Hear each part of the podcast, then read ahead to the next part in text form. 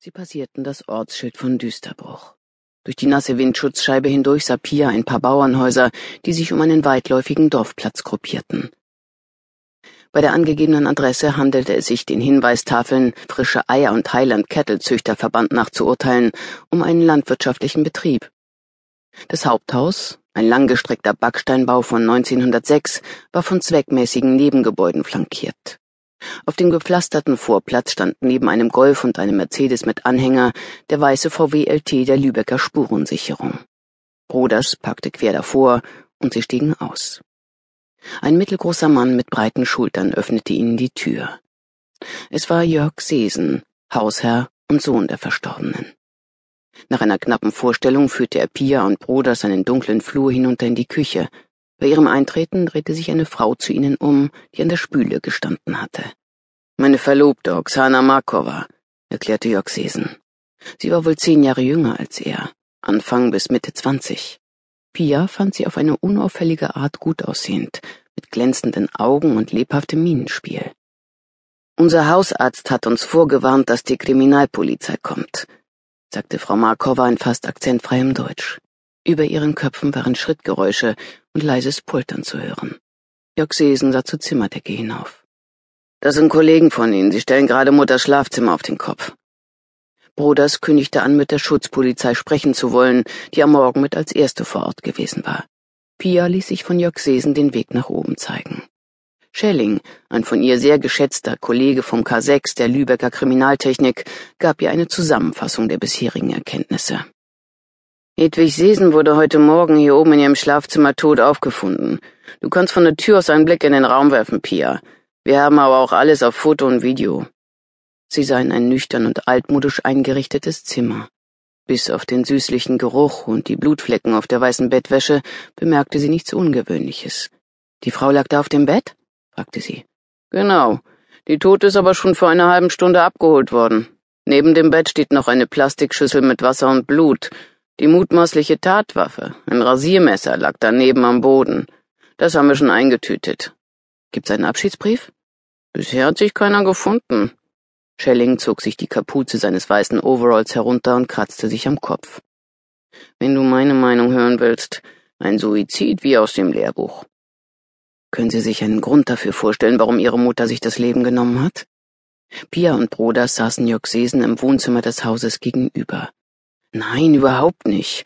Ich hatte eher den Eindruck, dass meine Mutter sich auf die bevorstehende Hochzeit freut. Oksana und ich wollen heiraten. In anderthalb Wochen ist es. Wäre es soweit gewesen. Wir werden es wohl verschieben. Wer stand ihrer Mutter nahe?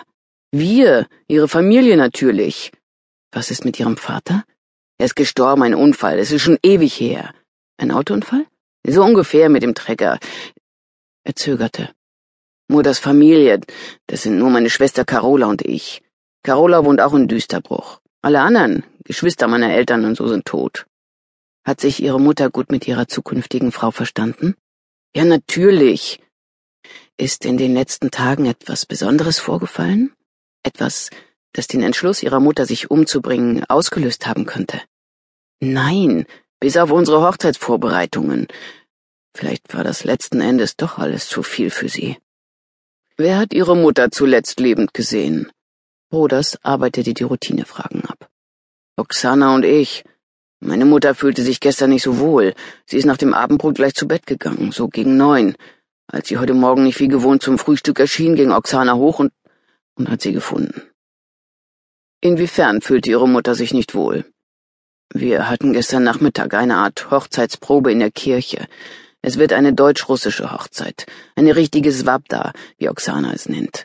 Meine Mutter kam plötzlich in die Kirche gestürzt. Sie hatte eine Art Nervenzusammenbruch, meinte Dr. Godewind.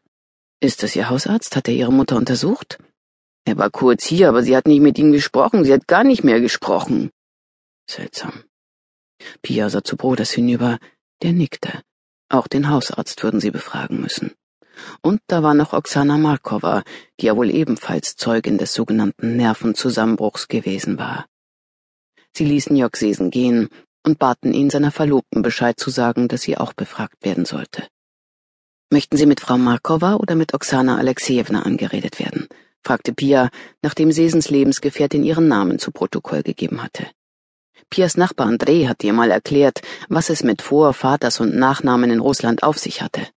Das ist mir beides recht, sagte Oksana und lächelte zurückhaltend.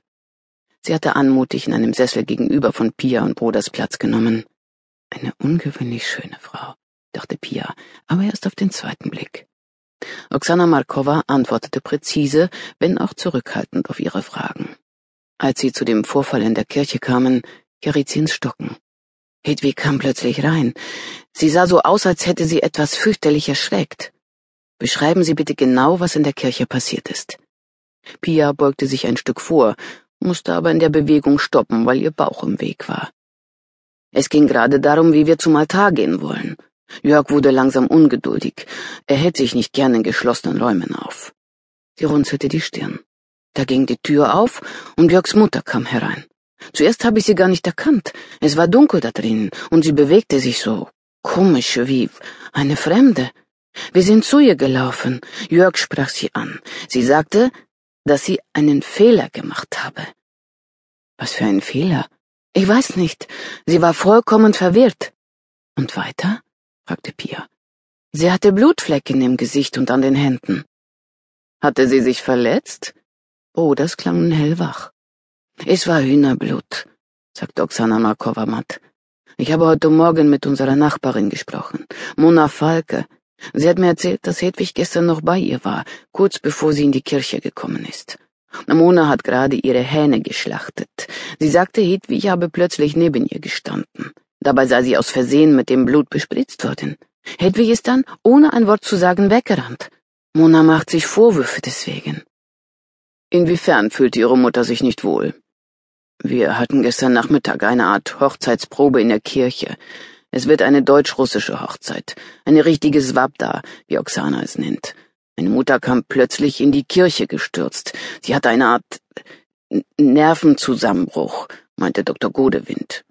Ist das Ihr Hausarzt? Hat er Ihre Mutter untersucht? Er war kurz hier, aber sie hat nicht mit ihm gesprochen. Sie hat gar nicht mehr gesprochen. Seltsam. Pia sah zu Broders hinüber. Der nickte. Auch den Hausarzt würden sie befragen müssen. Und da war noch Oksana Markova, die ja wohl ebenfalls Zeugin des sogenannten Nervenzusammenbruchs gewesen war.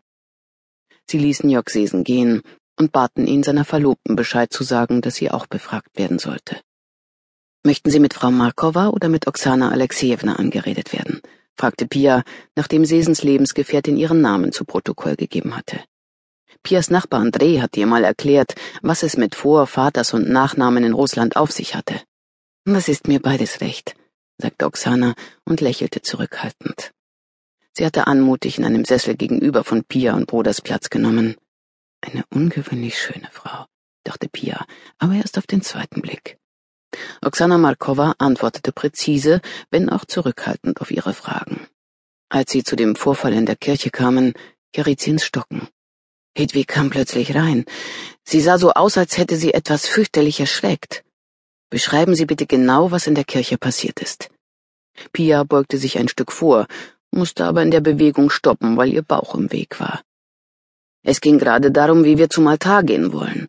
Jörg wurde langsam ungeduldig. Er hält sich nicht gern in geschlossenen Räumen auf. Sie runzelte die Stirn. Da ging die Tür auf und Jörgs Mutter kam herein. Zuerst habe ich sie gar nicht erkannt. Es war dunkel da drin und sie bewegte sich so komisch wie eine Fremde.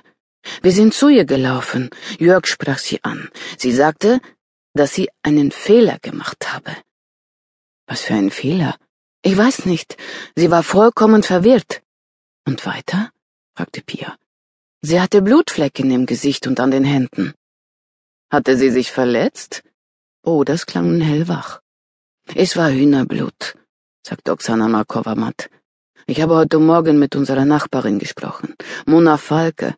Sie hat mir erzählt, dass Hedwig gestern noch bei ihr war, kurz bevor sie in die Kirche gekommen ist. Mona hat gerade ihre Hähne geschlachtet. Sie sagte, Hedwig habe plötzlich neben ihr gestanden. Dabei sei sie aus Versehen mit dem Blut bespritzt worden. Hedwig ist dann, ohne ein Wort zu sagen, weggerannt. Mona macht sich Vorwürfe deswegen. Pia ließ sich die Adresse der Frau geben. Das mit dem Hühnerblut unterbrach die Routine dieser Ermittlungen ein wenig. Nicht, dass sie glaubte, dass es viel bedeutete, aber es war eine interessante Einzelheit. Um wie viel Uhr ist Hedwig Sesen in die Kirche?